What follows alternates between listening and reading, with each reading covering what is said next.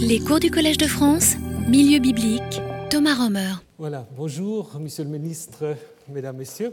Je suis très heureux de vous retrouver pour la suite de notre euh, analyse de l'histoire d'Abraham. Et aujourd'hui, ah, ça arrive chaque fois, ça revient, voilà. Donc aujourd'hui, nous allons donc nous intéresser au chapitre 22. Nous avons vu la traduction déjà la semaine dernière. Euh, c'est certainement le texte le plus connu, dit euh, du sacrifice d'Abraham ou de la ligature d'Isaac. Un texte euh, qui a en effet intéressé non seulement les biblistes, mais aussi les philosophes, les peintres, les artistes, ben, on pourrait faire, comme je disais la semaine dernière, tout un cours seulement sur Genèse 22, ce que nous n'allons pas faire. Euh, j'aimerais, en entrée en matière, euh, vous présenter deux positions qu'on peut avoir par rapport à ce texte, deux positions philosophiques euh, qui, comme vous allez le voir, se retrouvent aussi dans le débat exégétique. La première, elle vient du philosophe Emmanuel Kant, qui se posait la question, qui est d'une certaine manière toujours d'actualité, comment l'homme peut-il être certain que c'est Dieu qui lui parle à travers de la Bible? Alors, dans, un pamphlet euh, à la fin du XVIIIe siècle, Der Streit der Fakultäten, où en fait, il discutait en fait, de l'importance de chacune des facultés, euh, parmi lesquelles en Allemagne, évidemment, les facultés de théologie, Kant pense en effet qu'il n'y a pas de réponse positive à la question quand on peut être sûr que c'est Dieu qui parle. Par contre, il pensait qu'on peut être sûr euh, quand ce n'est pas Dieu qui parle. Et c'est notamment le cas, selon Kant, euh, quand une action ou un commandement prétendument divin s'oppose à la morale universelle, comme c'est par exemple le cas en Genèse 22, où Dieu ordonne donc à Abraham de lui sacrifier son propre fils. Et selon Kant, c'est impossible qu'un tel ordre puisse venir de Dieu. Donc Abraham, en fait, aura dû répondre à cet ordre qui lui vient du ciel. Je suis sûr que je ne dois pas tuer mon cher fils, mais je ne suis pas sûr que toi qui m'apparaît en ce moment, que toi tu sois vraiment Dieu. Voilà donc euh, l'idée euh, de Kant, tout à fait typique euh, de l'esprit des Lumières, face à certains textes de la Bible hébraïque qui nous confrontent à un Dieu qui nous paraît cruel, incompréhensible, qui demande aux siens de tuer et de tuer son propre fils, ses propres enfants. À l'opposé, vous trouvez des positions qui, en fait, glorifient d'une certaine manière la foi du patriarche comme euh, dans Søren Kierkegaard, Crainte et tremblement, écrit 50 ans euh, plus tard, euh, où il discute d'une certaine manière aussi de la position de Kant, où il reprend, il faudrait le relire quatre fois, en quatre contes en fait, ce récit, pour insister sur le paradoxe de la foi, où la loi éthique peut être suspendue si l'ordre vient de Dieu lui-même. Donc euh, l'homme vis-à-vis duquel Dieu suspend la loi morale doit alors payer le prix, la crainte et le tremblement. Donc Kierkegaard en fait va insister sur la solitude d'Abraham qui doit lui seul décider si la voix qu'il entend est celle de Dieu ou celle du diable. Personne ne peut faire euh, cette décision à la place de celui qui entend la voix. Donc ce texte que la tradition juive appelle l'Akeda, la ligature, a été abondamment commenté, je vous le dis. En 1994, la télévision française a diffusé un téléfilm euh, sur Abraham, d'Abraham Segal, qui ensuite en a fait un livre dont je fais la publicité ici. Euh, ce film, en fait, a provoqué une série de, commentaires et de réactions très passionnées. Euh, le courrier euh, des lecteurs paru dans le journal Le Monde a été rempli pendant des semaines. Et j'aimerais juste vous citer euh, ce qu'un des lecteurs écrit. Un père s'apprêtant à égorger son fils cadet en offrant à un dieu inconnu mais bavard, qui dans un discours tombé des nues lui ordonne ce massacre pour le mettre à l'épreuve. Du refus révolté du Père, point. C'est cette histoire horrible que les croyants glorifient encore et qui de nos jours est responsable du carnage des moutons qui se doivent d'être des victimes consentantes d'ailleurs. Voilà l'histoire de Genèse 22, donc entrée dans les consciences comme celle d'un père sacrifiant son fils, et elle ressort parfois dans des contextes tout à fait inattendus, euh, comme vous pouvez le voir sur la une de Libération. Je pense que le rédacteur connaissait bien sa Bible, autrement je ne vois pas le rapport. Voilà. Nous allons donc maintenant, après cette introduction, essayer de, de nous approcher de ce texte en le situant d'abord un tout petit peu dans son contexte. Donc, euh, quel est le contexte de cette histoire? D'abord, on peut rappeler que le chapitre 22 euh, se subdivise très facilement en deux parties. La première que tout le monde connaît, c'est donc la narration euh, jusqu'au retour d'Abraham à Beersheba. Et euh, les derniers cinq versets, une liste généalogique, mais qui finalement fait du sens aussi à la suite de cette première histoire, puisqu'on va introduire en fait les descendants de Nahor, le frère d'Abraham. Ces deux unités commencent chaque fois de la même manière après ces événements et donc sont reliés ainsi euh, l'un à l'autre. Euh, évidemment, la descendance de Nahor est intéressante dans la mesure où on va introduire par cette liste Rebecca, qui va être la future femme d'Isaac. Donc on va commencer à diriger le lecteur d'Abraham vers Isaac. D'ailleurs, à la suite du chapitre 22, tout ce qu'on raconte encore euh, de Sarah à Abraham euh, prépare en effet ce passage de génération. Au chapitre 23, Sarah meurt, Abraham achète le tombeau, le tombeau de Hébron, dont on va parler encore. En Genèse 24, Abraham envoie justement chercher son serviteur, une femme pour son fils en Mésopotamie, et ça va être justement Rebecca. Et finalement, au chapitre 25, on raconte les derniers descendants d'Abraham avant qu'on euh, informe le lecteur de la mort du patriarche. Donc vous voyez qu'à la fin du chapitre 22, tout en fait euh, se présente comme des chapitres de transition d'Abraham euh, vers Isaac. Si on regarde en avant. En amont, il faut d'abord se rappeler du début du chapitre 21. Nous l'avons vu, chapitre 21, on nous relate la naissance d'Isaac. Enfin, après tant de problèmes, cette promesse réitérée plusieurs fois d'une descendance euh, à travers de Sarah est accomplie. Et évidemment, si vous comparez euh, ces versets avec le chapitre 22, c'est évidemment euh, la mise en question euh, radicale de cette promesse, une promesse qui est accomplie et aussitôt mise en danger. Entre la naissance d'Isaac et l'histoire du sacrifice d'Isaac, il y a un autre récit qu'il faut avoir en tête.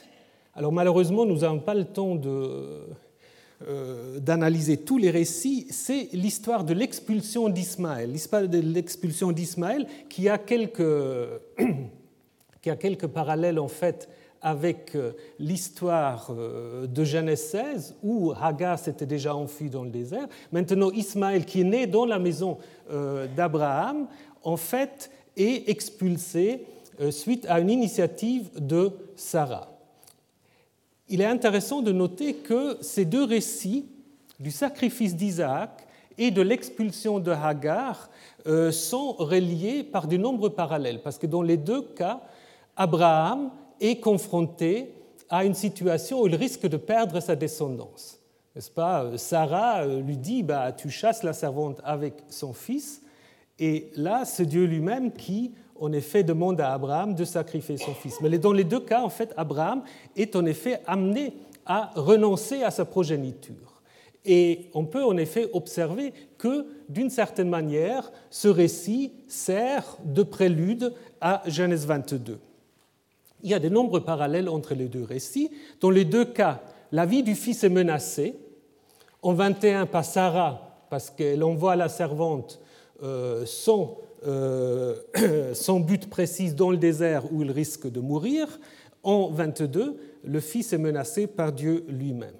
Dans les deux cas, Dieu donne un ordre auquel Abraham obéit, avec évidemment des nuances. En 21, Abraham n'est pas content de ce que lui demande Sarah, mais c'est Dieu qui lui dit Obéis à ta femme, et on voit euh, la servante avec son fils. Abraham obéit comme il obéit à l'ordre de Dieu en Genèse 22. Dans les deux cas, la vie du garçon est sauvée finalement par une intervention du ciel.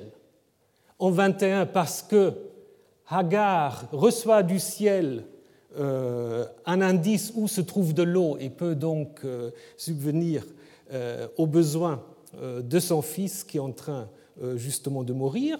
Et en 22, l'ange de Yahvé qui empêche Abraham d'accomplir le geste mortel. Mais finalement, ce qui est intéressant aussi, c'est que dans les deux cas, les fils restent séparés du père.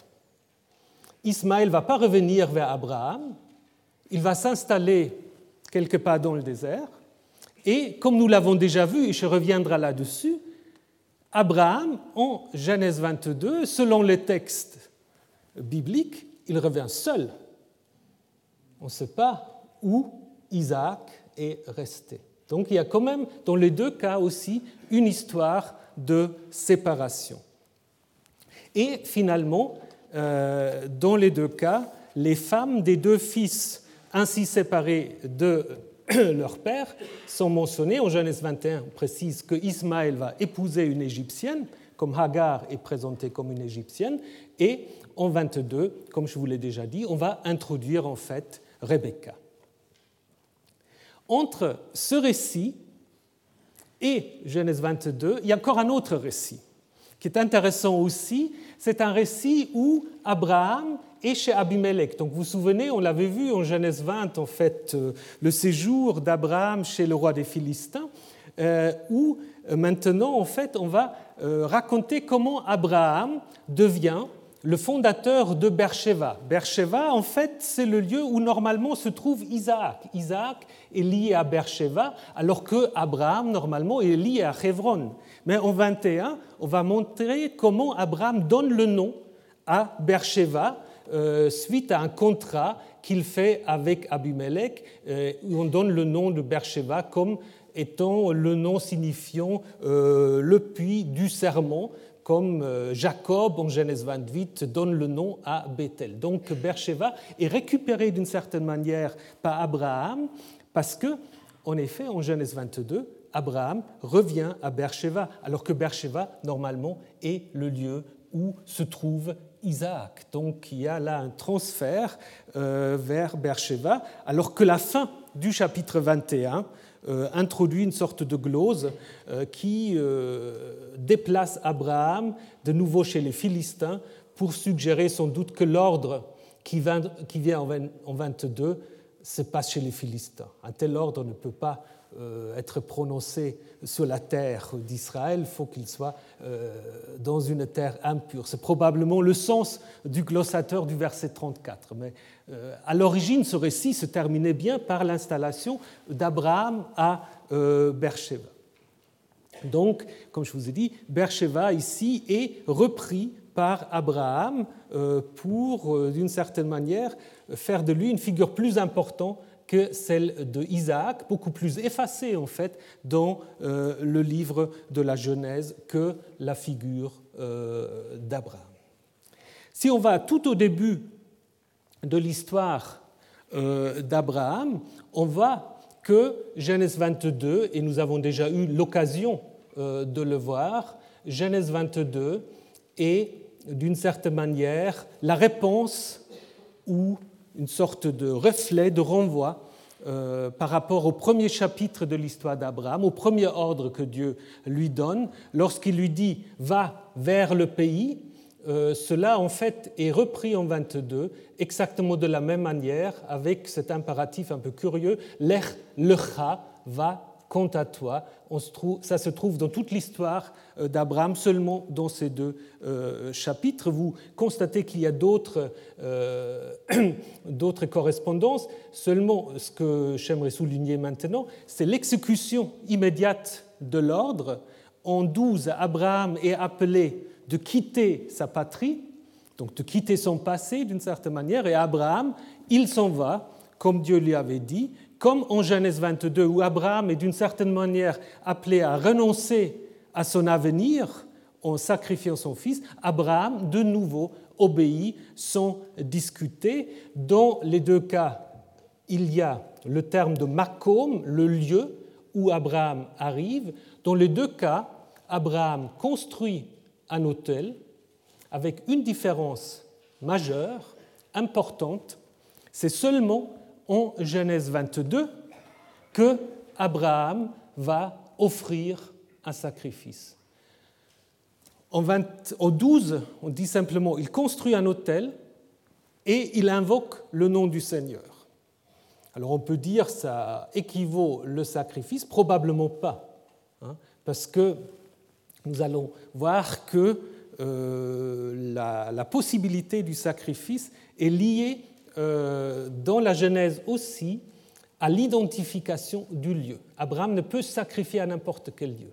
C'est lié en fait à l'idée que ça doit être le lieu dont tout le monde sait lequel c'est, mais qu'on ne prononce pas, à savoir dans la perspective juive, évidemment, Jérusalem. Ce qui reste évidemment, euh, ou ce qui laisse ouverte la possibilité que du côté samaritain, on peut interpréter les choses un peu différemment. Nous avons déjà parlé euh, de cette ouverture, en fait, de toute la Torah, de tout le Pentateuch par rapport à la question du lieu euh, du sacrifice. Alors, comment ce texte se structure-t-il? Alors, on peut évidemment proposer plusieurs, plusieurs structures. Là, je vous en propose une qui euh, s'oriente aux différents discours qui sont toujours très brefs, mais qui néanmoins euh, sont reliés et qui encadrent d'une certaine manière euh, la scène principale. Après l'introduction et la fin, il y a deux discours ou deux mini-dialogues qui se correspondent. Le premier, Ha Elohim, le Dieu, avec l'article, je reviendrai là-dessus, parle à Abraham et Abraham répond chaque fois de la même manière. Abraham dit Hineni, me voici. Hein? Là, c'est un impératif ensuite, va sacrifier ton fils. À la fin, dans deux euh, interventions divines, c'est l'ange, l'ange de Yahvé qui parle à Abraham. Donc déjà, vous pouvez noter que ce plus Ha Elohim, mais que ce Malach Yahvé. Certainement, ce n'est pas par hasard. Ensuite, à l'intérieur se correspond la préparation du départ et le départ et la préparation du sacrifice. À l'intérieur de ces deux préparations euh, se trouvent en fait deux euh, mini-discours d'Abraham qui sont, à mon avis, le centre, le centre de tout le récit, parce que, comme nous allons voir, les deux discours sont très ambigus. Abraham dit au jeune garçon, Restez là, nous allons revenir vers vous, alors qu'il a reçu l'ordre de sacrifier son fils. Et lorsque Isaac lui demande où est l'animal pour le sacrifice, Abraham répond, Dieu verra pour lui l'animal du sacrifice. Dans les deux cas, on ne sait pas très bien comment comprendre cette réponse, ou disons cet énoncé d'Abraham. Mensonge, position de foi, qu'il est sûr que Dieu finalement ne peut pas lui demander une telle chose. Je crois le centre du récit réside justement dans l'ambiguïté des deux discours d'Abraham. Et on y reviendra plus en détail. Ce qu'on peut encore observer qu'il y a un certain nombre de mots-clés qui euh, parcourent le récit. Le mot le plus fréquent, c'est dire. Amar, Vayomer, c'est tout le temps. Ensuite, nous avons prendre, qui vient très très souvent, marcher, faire monter ou faire monter le holocauste, le sacrifice. Donc euh, ça, c'est en fait un champ sémantique qui fait penser à quoi? Qui fait penser à une sorte de pèlerinage, n'est-ce pas? On prend quelque chose, on se met en route pour un sacrifice. Donc c'est comme si euh, tout le récit peut aussi se comprendre comme une sorte de pèlerinage. Pèlerinage vers quel endroit euh, nous allons y revenir. Maintenant vient le moment toujours un peu difficile, mais on va y passer, la, question de ce qu'on peut dire par rapport à l'unité du texte et par rapport à sa provenance. Qui a écrit ce texte et est-ce que c'est un texte qui a été écrit d'emblée par une seule main? La deuxième euh, question, à mon avis, est plus, euh, est plus facile que la première. Euh, la première, donc, qui est l'auteur ou à qui faut-il attribuer ce texte? Traditionnellement, pour ceux qui sont familiers des théories du Pentateuque, euh, c'était l'éloïste. Je ne sais pas si mon collègue Alfred Marx pense encore que c'est l'éloïste. Euh, il doute aussi, alors ça c'est un bon signe. Euh, donc, en effet, l'éloïste, c'était un de ces fameuses sources du Pentateuque dont on n'est pas très sûr s'il a vraiment existé. Donc, l'idée étant que à côté du yaviste, il y a des textes où en fait l'auteur a une une préférence pour le nom Elohim au lieu de Yahvé. Le problème, évidemment, étant que dans ce texte, on n'a pas seulement Elohim, on a à plusieurs endroits Yahvé, ce qui euh, demande quelques arrangements de l'hypothèse. Donc on peut dire qu'à l'origine, il y a eu Elohim, que des rédacteurs ont remplacé par Yahvé, mais alors pourquoi ils n'ont pas remplacé partout? Et d'ailleurs, euh, il me semble que je peux je peux le montrer, j'essaierai tout à l'heure, que ce changement des noms divins, ce n'est pas simplement euh, comme ça un hasard, il y a quelque chose qui est délibéré là-dedans. Donc, euh, on est du coup un tout petit peu euh, embêté avec l'éloïste. Donc, les défenseurs de l'éloïste sont toujours obligés de, de rajouter des hypothèses pour maintenir l'éloïste, mais je vous assure, il y a de moins en moins de gens qui le font. Euh, Ce n'est pas un argument en soi pour dire une hypothèse n'est plus valide parce qu'il n'y a plus personne qui la soutient, mais quand même ça montre qu'elle n'est pas très, très facile à soutenir. Bon, je vous dis quand même que les quelques fans de l'éloïste ont jubilé récemment parce qu'il semble que dans ce fragment d'Exode euh, pardon, de, Genèse et de l'Exode qu'on a trouvé à Qumran, au verset 14, à la place de Yahvé, on aurait là Elohim. Ce qui est magnifique. Mais seulement, bon, si vous regardez, en fait, on ne va pas grand-chose. On va à ce point-là. Et puis, on va ça, ce qui est censé être un Yod et un M. Bon, moi, je vous dis, on peut aussi considérer ça comme un.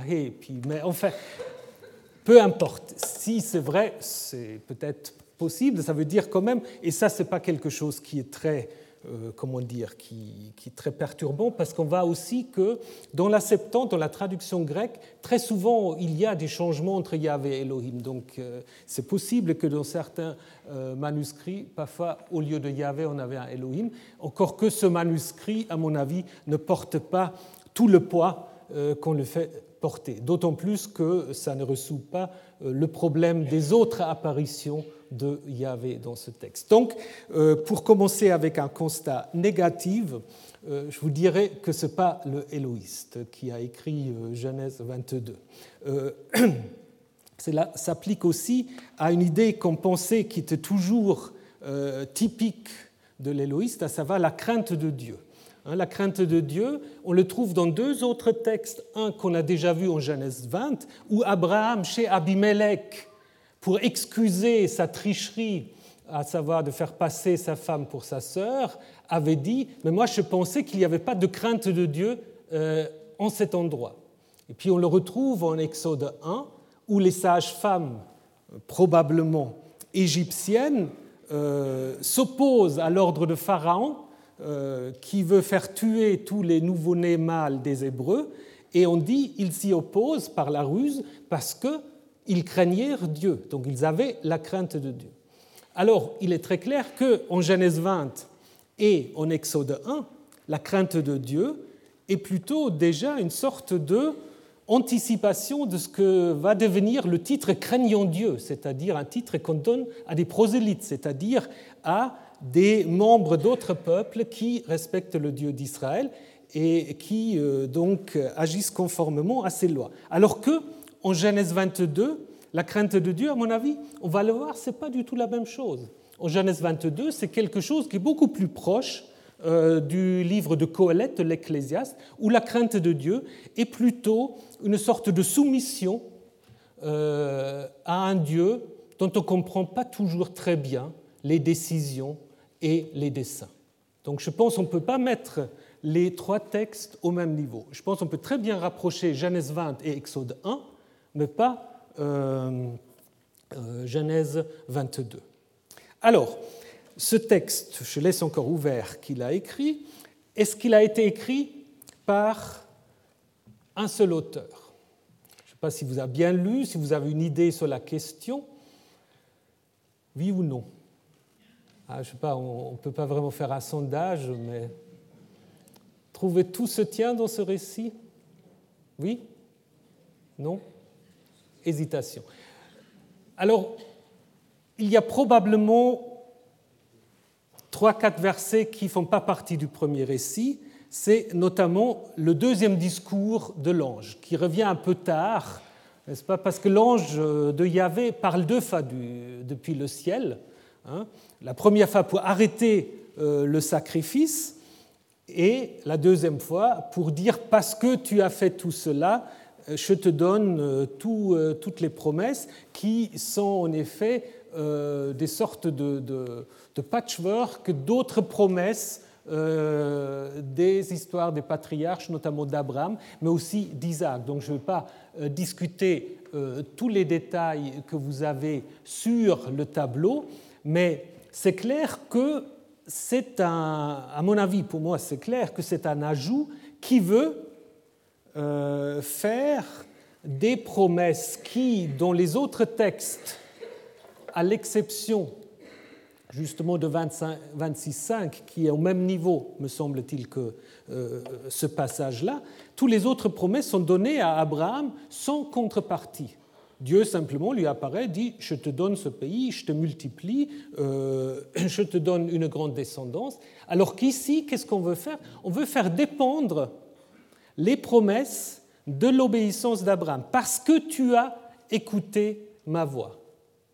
Donc il y a une réinterprétation de la promesse euh, comme une sorte de récompense euh, qui est donnée parce qu'Abraham a écouté la voix de Yahvé. Donc je pense que c'est euh, de nouveau l'intervention d'un rédacteur, probablement tout à la fin de l'édition du Pentateuque, qui veut d'une certaine manière harmoniser l'histoire des patriarches avec celle euh, du Deutéronome, où justement l'idée des promesses est une autre, à savoir dans le Deutéronome, les promesses sont toujours données au cas où le peuple accomplit la loi, alors que euh, dans l'histoire des patriarches, les promesses sont données gratuitement, si j'ose dire, sauf justement quelques relectures qui essaient d'harmoniser les deux euh, traditions littéraires, Abraham et, ou les patriarches et le Deutéronome. Il y a des gens qui euh, n'acceptent pas cette idée, euh, notamment euh, John Van Seters, dont je vous ai déjà parlé à plusieurs reprises. Donc lui, il dit que ces versets sont nécessaires parce qu'autrement, on ne comprend pas le test dont il est question. si ce deuxième discours n'intervient pas, euh, on n'a pas en fait de récompense pour l'épreuve que Dieu a fait passer à Abraham. Mais là, je pense que c'est une euh, mauvaise lecture du récit parce que le test, si on peut dire, il est déjà réussi en 22.12 où Dieu dit, je sais maintenant que tu crains Dieu. Donc, euh, il me semble que ce verset-là essaie plutôt de corriger ou de désamorcer une narration qui n'explique pas. Je crois que c'est des versets qui veulent aussi un peu euh, enlever ce que ce texte a de troublant, de choquant, en mettant là maintenant sur le compte de Dieu euh, toute une sorte d'intention pédagogique qui explique que tout cela, en fait, finalement, est pour le bien d'Abraham, pour qu'il puisse vraiment bénéficier des promesses. Donc c'est un peu une, euh, une, théologie bon marché, je dirais, qui se trouve là derrière, euh, qui, si vous comparez avec le reste du récit, ne colle pas très bien. Le reste du récit, c'est des discours très brefs, très sobres. Alors ici, c'est baroque. Vraiment, on, prend tout ce qu'on connaît déjà, on, répète. C'est un tout autre style.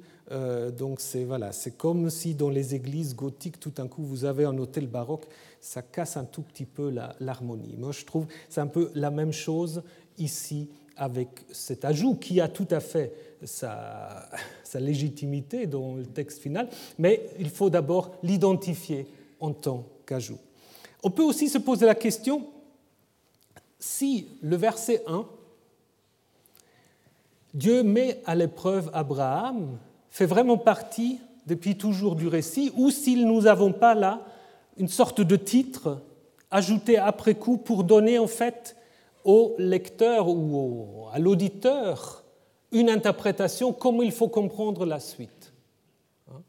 Nous avons vu ça en Genèse 18 où il y a ces trois hommes qui apparaissent à Abraham, mais le récit commence et après cela, Dieu, ou Yahvé plutôt, Yahvé se fit voir à Abraham. Donc c'est probablement aussi une sorte de titre qu'on a donné après coup pour dire au lecteur, sache que les trois hommes dont on va parler, c'est rien d'autre qu'Abraham.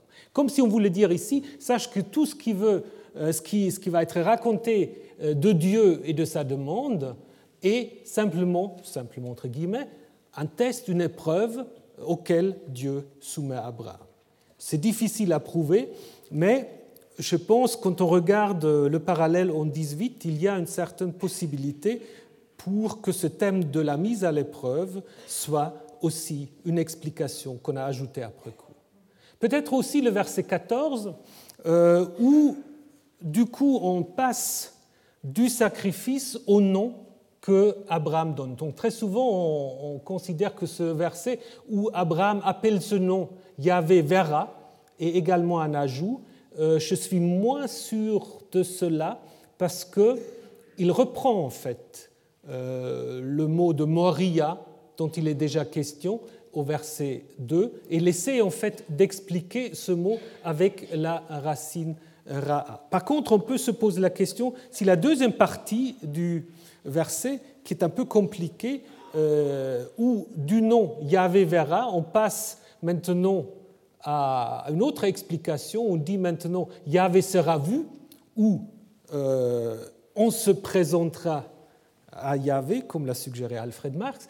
Euh, mais là, du coup, il y a un changement. On passe du macom, du lieu, vers la montagne. Donc, peut-être là, on pourrait en effet imaginer qu'un glossateur a voulu préciser encore le nom qui est donné. Donc, ça veut dire que pour moi, le récit de base, voilà, vous l'avez dans ce verset-là, à l'exception du deuxième discours, peut-être aussi la deuxième partie du verset 14. Maintenant, qu'est-ce qu'on peut dire sur l'origine euh, du récit? Je pense d'abord c'est un récit qui n'est pas un récit ancien. Premier argument, c'est que Dieu ne parle plus directement à Abraham. Dans beaucoup de récits, Dieu parle directement à Abraham. Ici, il y a besoin d'un intermédiaire. C'est l'ange qui parle à Abraham. Donc, euh, apparemment, on veut éviter déjà ici un contact direct entre Dieu et l'homme, et on fait intervenir le malach Yahvé. Deuxième argument, le lieu de Moria.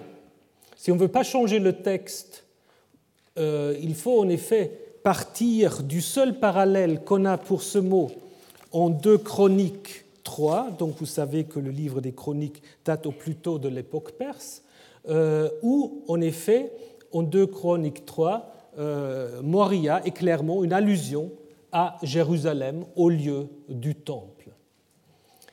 Et c'est pour cela probablement que en Genèse 22, c'est le seul endroit dans la Genèse où Abraham peut offrir un sacrifice parce que l'auteur présuppose déjà qu'on sache que Moria, en fait, c'est Jérusalem. Alors donc, si ça présuppose déjà le texte des chroniques, ben, ça ne peut pas être un récit euh, très, très ancien. On peut aussi encore euh, mentionner les parallèles entre ce texte-là et le livre de Job.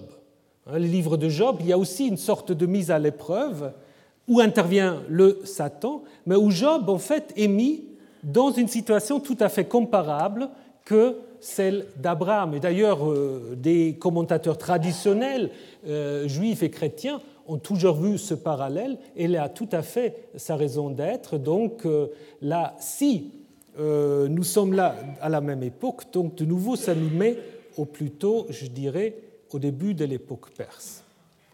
Et on peut en effet imaginer que c'est peut-être le même auteur que celui de Genèse 12, dans la mesure où il y a toutes ces correspondances que je viens vous montrer. Donc on aurait là un auteur qui veut encadrer en fait toute l'histoire d'Abraham par un patriarche qui est un patriarche obéissant, un patriarche qui ne discute pas, un patriarche qui ne triche pas, euh, un patriarche qui accomplit euh, l'ordre divin, mais qui, du coup fait aussi intervenir un Dieu euh, qui n'est pas toujours très compréhensible. À partir de cela, beaucoup de spécialistes pensent maintenant que derrière l'histoire d'Abraham amené à sacrifier son fils se trouve peut-être aussi toute une dimension collective, à savoir la question de l'avenir du peuple après la catastrophe de 587, après l'exil, la déportation, la destruction de Jérusalem, est-ce que ce petit peuple judéen a encore un avenir? Donc derrière le sacrifice d'Isaac, du coup, se cache peut-être aussi toute une réflexion collective sur l'avenir du peuple de Yahvé. Et ça, c'est quelque chose, comme vous le savez peut-être, cette lignée-là, elle a été euh, et elle est toujours très populaire dans l'exégèse juive, n'est-ce pas Qui lit en fait dans le sacrifice d'Isaac, d'une certaine manière, la parabole pour le destin du peuple juif à travers les siècles jusqu'aux événements euh, du siècle euh, dernier. Donc je pense en effet que nous pouvons ça c'est pas très originel, mais enfin c'est déjà un premier point de départ, imaginer que ce récit a vu le jour à l'époque perse, euh, comme euh, l'ont proposé récemment euh, Timo Vaiola, Konrad Schmid et bien d'autres. À l'époque perse, mais alors pour quelle raison? Là, de nouveau, comme au début, je vous ai dit, il y a deux lectures par rapport à l'ordre divin, il y a aussi deux lectures un peu opposées par rapport à l'intention du récit. Une première lecture au niveau de, l'exégèse historico-critique a été inaugurée par Gunkel. Hermann Gunkel, euh, très influencé par l'histoire des religions qui est en train de naître au moment où il écrit euh, son commentaire, lui pense que c'est un récit archaïque, pré-israélite, euh, qui reflète le passage des sacrifices humains vers les sacrifices animaliers. Donc on aurait là une légende pré-israélite très ancienne où un père aurait voulu sacrifier son fils à une divinité qui lui-même l'aurait empêché en lui demandant d'offrir un animal à sa place. Alors ça, c'est une thèse qui était très euh, populaire euh, pendant longtemps. Euh, par contre, le problème, c'est évidemment comment reconstruire cette légende ancienne, parce que dans le texte actuel, on ne voit pas très bien comment Abraham aura pu avoir l'initiative tout seul. Donc je pense qu'il y a un peu un problème au niveau de la reconstruction de cette légende ancienne, mais on y reviendra. Maintenant, la position opposée, c'est une position très théologique position très théologique, a des, prédécesseurs chez les réformateurs, chez certains pères de l'Église, euh, aussi chez certains rabbins, c'est de dire en fait que c'est un récit théologique qui n'a absolument rien à voir avec les sacrifices humains. Donc, on dit en Israël, il n'y a jamais eu de sacrifice humain, donc euh, il faut simplement lire Genèse 22 comme un conte théologique qui voudrait montrer que Dieu peut exiger de l'homme de lui restituer ce qu'il lui a donné. Un peu comme Job dit, le Seigneur l'a donné, le Seigneur l'a repris, béni soit le nom du Seigneur. Donc ça, c'est une idée qu'on trouve déjà euh, chez Augustin, qu'on va retrouver euh, chez Luther, qui a repris, a été repris ensuite par Gerhard von Rad. Euh, une autre variante est de dire ce récit veut en effet insister, un peu comme disait Kierkegaard aussi, sur la foi d'Abraham, qui, malgré l'ordre incompréhensible de Dieu, fait confiance à ce même Dieu qu'il reviendra finalement avec son Fils, donc de faire d'Abraham sorte de paradigme pour un public euh, qui se voyait à la suite de certains événements euh, privé de son avenir, doutant de son Dieu. Donc, si vous voulez, vous avez soit la possibilité de lire ce texte comme un texte qui passe du sacrifice humain vers le sacrifice animalier, ou de lire ce texte comme un texte qui essaie en fait de traiter d'un problème théologique majeur pour les religions monothéistes, à savoir des côtés obscurs de Dieu, hein, ce, qui est un thème cher au réformateur Luther aussi, donc euh, euh, le Dieu incompréhensible. Euh, et maintenant, comment faut-il trancher dans cette histoire? Alors, je vais faire ça à la manière suisse, c'est-à-dire les deux lectures sont possibles. Les deux lectures sont possibles, ils ne s'excluent pas l'une l'autre, mais seulement il faut les modifier tous les deux. Il faut les modifier tous les deux. pour le sacrifice humain. Ce n'est pas un récit ancien, une légende archaïque, mais c'est un problème tout à fait actuel euh, pour euh, l'auteur qui a rédigé Genèse 22 à l'époque perse. Je vais essayer de vous montrer maintenant que euh, les sacrifices humains, ce n'est pas un truc très archaïque, c'est une réalité au moment où l'auteur met en récit son texte. Et en ce qui concerne la compréhension de Genèse 22 comme un récit théologique, euh, je dirais il s'agit en fait, certes, souligner l'obéissance d'Abraham, mais aussi, et ça c'est un, problème majeur qu'on va trouver dans d'autres livres euh, de la Bible hébraïque, que ce soit le livre de Job et surtout l'Ecclésiaste, Coëlette, euh, gérer cette question euh, d'un Dieu incompréhensible, d'un Dieu qui échappe au système théologique des humains. Ça, c'est un grand problème avec lequel va être confronté le monothéisme. Ça, c'est un problème typiquement monothéiste, pas du tout polythéiste. Ça, je vais essayer aussi vous le montrer pourquoi. Donc, ce qui est clair, euh, en ce qui concerne les sacrifices humains, on ne peut pas lire ce texte comme une évolution des sacrifices humains vers les sacrifices euh, animaliers, puisque la question d'Isaac qui dit où est la bête? Pour le sacrifice bah, présuppose clairement que dans euh, le contexte du récit, on sait très bien quand on fait un sacrifice, on offre une bête. Hein. Donc on ne peut pas dire que euh, c'est ce passage-là qui s'y trouve derrière. Donc je pense qu'il faut aborder la question, et je vous amènerai maintenant à un excursus qui va, qui va nous occuper un petit moment, euh, sur les sacrifices humains. Je pense qu'il faut prendre la question un peu autrement. Euh, on a souvent nié la pratique des sacrifices humains pour l'Israël ancien, voire pour tout le Levant. Mais je pense que cette négation, elle est plutôt euh, le résultat d'une position apologétique. Euh, Israël, Juda, qui sont le berceau des religions monothéistes, ils ne peuvent pas avoir connu des sacrifices humains.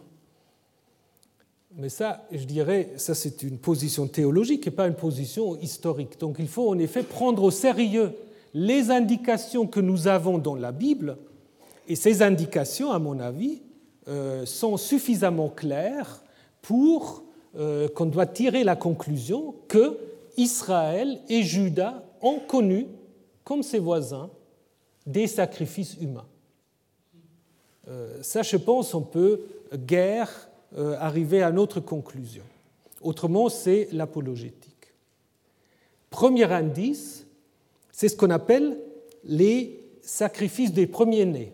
Hein. Les sacrifices de premiers-nés, donc l'idée que les prémices d'une récolte ou le premier-né d'un animal domestique sont à offrir à la divinité est largement répandue euh, dans de nombreuses religions. Et ce sacrifice, apparemment, sert à garantir la fertilité du champ, du troupeau, ou aussi à reconnaître symboliquement la divinité comme étant l'auteur et propriétaire des récoltes et des naissances. Alors, nous avons dans la Bible hébraïque euh, un certain nombre de textes qui stipulent très clairement euh, que ce sacrifice de premier-né s'applique aussi aux humains, aux enfants mâles. Tu me donneras le premier-né de tes fils, tu feras de même pour ton bœuf et pour tes moutons, il restera sept jours avec sa mère, le huitième jour, tu me le donneras. Donc là, fils et bœuf, mouton, euh, c'est tous sur le même niveau. Alors maintenant, on peut se poser la question, est-ce que vraiment on a toujours euh, appliqué euh, ce texte à la lettre? Vous avez un autre texte qui se trouve d'ailleurs dans le même livre, qui est probablement un peu plus récent, tu feras passer à Yahvé tout ce qui ouvre le sein maternel, donc tout ce qui est premier-né. Tout premier-né d'homme parmi tes fils, tu le rachèteras. Donc là, c'est l'idée que, a priori, tout premier-né va être sacrifié, mais pour les humains, on peut faire un rachat, c'est-à-dire on peut faire une substitution. On peut payer un prix au sanctuaire ou on peut offrir un animal à la place de l'humain. Mais de nouveau, je pense qu'il ne faut pas y voir simplement une évolution en disant ce texte de Exode 22 sera bien plus ancien que celui d'Exode 13. C'est plus compliqué, à mon avis. Si vous regardez euh, euh, le prophète, ou disons le, texte attribué au prophète Michée, vous voyez que vous avez là une critique des sacrifices en général, une critique des sacrifices euh, dissociés de la justice sociale. Donc un thème cher au livre prophétique, à quoi servent les sacrifices s'ils ne sont pas suivis d'un certain comportement euh, des euh, responsables de la société? Et donc là, en fait, de manière très polémique, y avait, voudrait-il, des milliers de béliers, des quantités de torrents d'huile Donnerais-je mon premier-né pour prix de ma révolte, l'enfant de ma propre chair pour mon propre péché? Donc là, ce qui est formulé ici de manière critique, évidemment, reprend quelque chose qui se pratique. Autrement, on ne va pas très bien euh, à quoi sert en fait ce discours, si ce n'est pas pour dénoncer certaines pratiques qui en fait, sont considérés ici comme illicites parce que euh, non pas liés à un certain comportement social. Donc, ce qu'on peut dire d'abord, que nous avons certainement à l'époque de la monarchie euh, cette institution des sacrifices des premiers-nés, possiblement toujours avec la possibilité d'un rachat, mais apparemment, il y a des cas où ce rachat ne se fait pas des cas exceptionnels euh, dont je vais vous parler dans un moment. Nous avons quelque chose de tout à fait comparable euh, dans euh, la, colonie phénicienne donc, de Carthage, où justement on a quelque chose qui a souvent été comparé à, la Bible, des, cimetières ou des endroits, on ne sait pas très bien comment les décrire, où apparemment euh, on a sacrifié des enfants, euh, des nouveau-nés, mais en même temps aussi des substitutions, parce que dans ce, cimetière de, Salambo, euh, à Carthage, on trouve à la fois des ossements d'enfants et des ossements animaliers, donc apparemment une preuve de l'existence des sacrifices de substitution. Donc là, nous sommes probablement dans, euh, dans un même euh, contexte. Et d'ailleurs, on trouve à Malte, dans un texte punique, donc phénicienne, cette inscription stèle de l'offrande à la place d'un nourrisson. Donc là, vous voyez, c'est un peu la même idée qui se reflète. Et l'existence de ce pratique a mené en fait euh, dans, euh, dans la Bible à une évolution tout à fait étonnante euh, qui montre la persistance de cette pratique. Il y a un texte dans la Bible qui dit une chose qui est totalement inouïe, à savoir que Yahvé aurait donné à Israël des lois mauvaises, des lois qui ne sont pas bonnes. Ça, c'est étonnant, parce qu'évidemment, si vous lisez le Deutéronome ou tous les autres textes où on réfléchit sur la loi, le psaume 119, n'est-ce pas, où la loi donnée par Yahvé permet à son peuple et à ceux qui, euh, qui le respectent de vivre, de s'épanouir, bah, il y a un texte qui dit le contraire.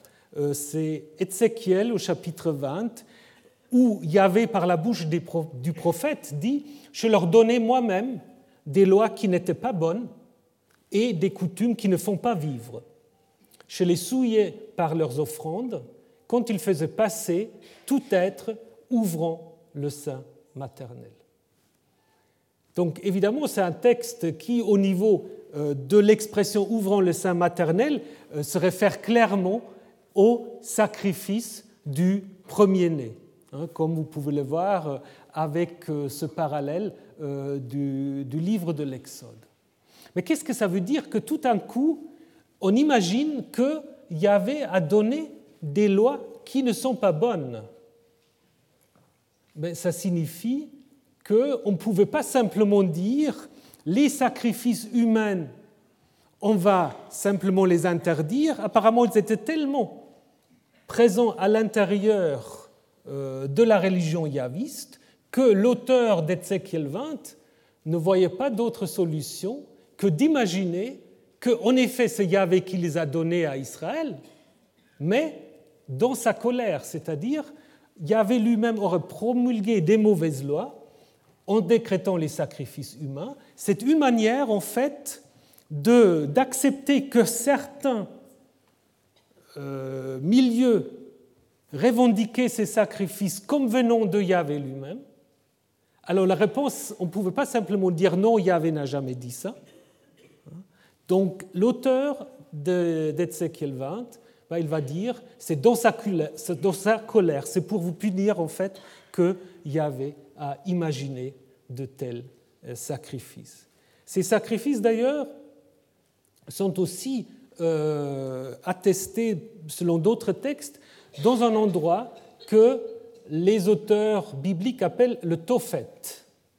Le Tophet, euh, donc, à Jérusalem, plusieurs textes parlent du sacrifice d'enfants dans le Tophet, qui est en effet une vocalisation probablement péjorative à partir de Bochette. Donc vous savez qu'à l'origine, ces textes ne sont pas vocalisés, et quand les massorettes ont vocalisé le texte biblique, bah, certaines choses qui les, qui les gênaient, bah, ils ont vocalisé euh, de manière un peu euh, bizarre, ou disons pour euh, indiquer qu'il y a un problème théologique. Par exemple, les enfants de Saül, qui portent de nom avec Baal, encore dans le livre des Chroniques. Euh, dans les livres de Samuel, ça devient tous des bochettes. Au lieu de Mary Baal, on a Mary Bochette, n'est-ce pas? Donc la honte, pour dire en effet euh, le rejet par ces massorettes euh, d'un certain nombre de choses. Donc Tophet est probablement également une vocalisation péjorative pour un mot qui a dû se prononcer plutôt Tafet, mais dont on ignore la signification euh, précise. Est-ce que ça a à voir avec le, foyer? Euh, Sans doute, il y a quelque chose avec le feu, parce que, comme on voit en Jérémie 7, ils construisent les hauts lieux du Tophet pour brûler leurs fils et leurs filles par le feu. Et là, justement, on a une autre stratégie comme en Ézéchiel 20. Là, on dit justement ce que je n'ai pas commandé. Hein. Donc l'auteur de, Jérémie adopte une autre stratégie en disant, vous faites ça, mais Yahvé ne l'a pas demandé. Ézéchiel dit, vous le faites, mais c'est pour vous punir que Yahvé l'a demandé. Donc c'est quelque chose, bon, ça c'est nouveau Carthage, mais c'est peut-être quelque chose comme ça, euh, qui, euh, comme il faut imaginer euh, ce fameux Tophet. Alors, ce qui est intéressant, c'est que dans ces sacrifices d'enfants, et notamment en lien avec le Tophet, on précise ou certains textes précisent que ces sacrifices sont offerts à Molech, qui est devenu ensuite euh, Moloch. Je ne sais pas si vous avez vu le film Métropolis, donc là vous avez un Moloch. C'est comme ça en fait qu'on imagine souvent euh, euh, ce dieu, une sorte de divinité sanguinaire, friand d'holocauste humain. C'est pas très bien qui est ce Molech Il y a toute une discussion, euh, puis je vais vous donner une solution qui va peut-être pas vous plaire, mais que je trouve euh, tout à fait convaincant. donc on a essayé de trouver une divinité à Ougarit qui s'appelle Malikou. Donc ça c'est tout à fait possible. Donc il y a la, mais seulement cette divinité si Pierre Bordreuil est là, il peut peut-être préciser les choses. Euh, on ne sait pas très beaucoup de choses là-dessus, et puis il n'y a jamais de lien ni avec un contexte chtonien, ni avec des sacrifices humains, donc c'est assez, assez spéculatif. De même, on a eu d'autres candidats, Milcom, Baal, Hadad Milki, euh, tout cela euh, n'est pas très très clair quand on regarde les textes bibliques sur lesquels on veut se baser. Donc euh, je vous passe, euh, je vous passe les détails. On a aussi essayé de rapprocher euh, Molech en fait à un nom punique, donc les descendants des Phéniciens, dont je vous ai montré tout à l'heure une stèle, qui apparemment utilise un mot molk, non pas pour désigner une divinité, mais plutôt en fait pour un type de sacrifice. Donc un sacrifice molk, apparemment lié à ces sacrifices humains. Et donc l'idée géniale d'un dénommé Eisfeld, c'était de dire en fait Molek, à l'origine, euh, ça a été ce type de sacrifice que les auteurs bibliques après n'ont pas compris et ils ont inventé le nom d'une divinité. Seulement, quand vous regardez les textes bibliques, on voit très bien que tous les textes qui parlent de Molech présupposent en fait une divinité. Donc c'est très difficile euh, de partir de cette hypothèse, d'autant plus que ces textes puniques, ils ont de l'ère chrétienne, donc euh, pas attestés en Palestine, donc c'est très difficile en fait euh, d'imaginer que ça va ensemble. Donc je pense que la solution la plus simple, la plus simple c'est de dire que Molech, c'est Yahvé. À savoir que Molech, à l'origine, c'est de nouveau une vocalisation négative, comme je vous ai montré tout à l'heure avec Tafet qui devient Tofet, et Molech, c'est simplement la vocalisation OE, Bochette, pour la vocalisation originelle Meler, à savoir roi. Hein? Donc, à qui on offre ces sacrifices On les offre à Yahvé Melech, Yahvé le roi. Vous pouvez en effet, si vous regardez la Bible, constater que le mot Melech est très souvent employé pour désigner Yahvé, dans le psaume et par ailleurs. Yahvé est roi, Yahvé est Melech. Hein? Euh, d'ailleurs, euh, le traducteur grec de Lévitique 18 et 20, euh, où les massorettes ont chaque fois mis Molech, a tout à fait compris qu'il ne s'agit pas d'un Molech, mais d'un Melech, d'un roi, puisqu'il a euh, traduit par Achon, par le chef, n'est-ce pas? Donc livrer sa semence, donc sa descendance, au chef. Ce que, donne ensuite en Lévitique 18 dans le texte hébreu, tu ne livreras pas l'un de tes enfants euh, pour, tu ne livreras pas l'un de tes enfants pour le faire passer à Melech ou à Molech, et tu ne profaneras pas le nom de ton Dieu. Donc ça veut dire aussi, si vous regardez ce parallèle, faire passer à Molech et profaner le nom de ton Dieu, ben, on voit très bien que finalement tout cela fait du sens que euh, le destinataire de ce sacrifice, c'est personne d'autre que Yahvé. Donc il n'y a pas besoin d'inventer un Molech, euh, ça c'est les massorettes qui l'ont fait pour nous. Euh, donc il faut simplement partir de l'idée que dans certains cas, certains cas de crise, les sacrifices humains ont été faits pour Yahvé. D'ailleurs, nous avons euh, un récit très intéressant dans la Bible qui a passé la censure. C'est un récit tout à fait étonnant. C'est le roi de Moab qui se va encercler par une coalition euh, de, de Judéens, Israélites, Édomites, si je me souviens bien, et qui ne va plus d'issue euh, de cette situation. Et qu'est-ce qu'on fait, ou qu'est-ce qu'il fait? Euh, Là, je vous cite du livre des rois. Quand le roi de Moab vit que la bataille était perdue pour lui, il prit son fils premier-né, qui devait régner à sa place, et l'offrit en holocauste sur la muraille. Il y a eu un grand courroux sur Israël, ils décampèrent de chez lui et retournèrent au pays. Donc, on ne dit plus dans le récit biblique à qui il a offert euh, ce fils, probablement à Kémosh, on peut imaginer, hein, euh, mais apparemment le sacrifice a marché, puisque les Israélites décampent et retournent chez eux.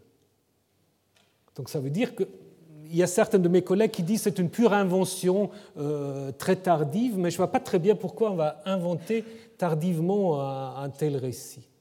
Je pense là, vous avez le reflet que dans des situations de crise, le sacrifice ultime, c'était ce qu'on avait de plus cher, son fils premier-né, comme se dit ici dans ce texte euh, du livre des rois. D'ailleurs, si vous regardez l'expression faire passer les enfants par le feu, euh, qui est utilisée pour euh, parler d'un certain nombre des rois en Israël, probablement ça peut faire allusion aux mêmes pratiques. Et quand vous regardez, c'est toujours dans des situations de crise militaire, hein, que ce soit Akaz, que ce soit Manassé, ou encore juste avant la chute de Samarie. Donc je pense en effet que euh, ces textes montrent que des sacrifices euh, humains d'enfants ont existé au moins jusqu'à la fin de la monarchie, peut-être encore plus tard, et que c'est dans ce contexte-là qu'il faut situer le récit de Genèse 22. Genèse 22 va en effet et ça on le verra la semaine prochaine, ce texte va en effet adopter une autre stratégie que Jérémie 7 qui dit Yahvé ne l'a jamais demandé, ou que Ézéchiel 20 qui dit Yahvé a donné des mauvaises lois. Là, il va en effet plutôt avoir une approche, je dirais, un peu plus pédagogique en essayant de démontrer en effet comment ce sacrifice peut s'inscrire euh, dans la religion yaviste tout en finalement euh, euh, devenir quelque chose que la religion yaviste va finalement sublimer, transformer, sans la nier totalement, comme on va aussi le voir à la fin de ce récit. Voilà, donc euh, on verra la suite la semaine prochaine, comment l'auteur s'y prend dans cet arrière-fond. J'ai deux annonces à vous faire, s'il vous plaît. La première, c'est que le cours de M. Durand, je sais qu'un certain nombre de vous euh, suivent le cours de M. Durand, aujourd'hui n'a pas lieu ici, euh, mais à la salle Albvax. Donc il faudrait faire une petite migration. Euh, puis les places sont rares, donc je ne veux pas que vous courez, simplement, je vous le dis. Deuxième chose, Deuxième chose, j'ai quelques cartons que vous pouvez prendre, mais qui ne sont pas obligatoires pour y accéder. Le 7 euh, avril, donc euh, ce cours ici se terminera le 1er avril. Le 7 avril, nous avons le plaisir euh, d'accueillir le professeur Oded Lipschitz de l'Université de, Tel Aviv. Donc c'est un, étroit collaborateur d'Israël Finkelstein, archéologue et bibliste, et qui est en effet le spécialiste euh, de la question comment ça se passait en Judée à l'époque babylonienne. Donc il va donner une conférence How did the Babylonian Empire rule in Judah? First clues for Babylonian administration in the empty land. Avec résumé en français. Donc vous pouvez venir, euh, il y aura des résumés, donc il n'y a pas de souci. Voilà, je laisse quelques cartes et je vous retrouve la semaine prochaine.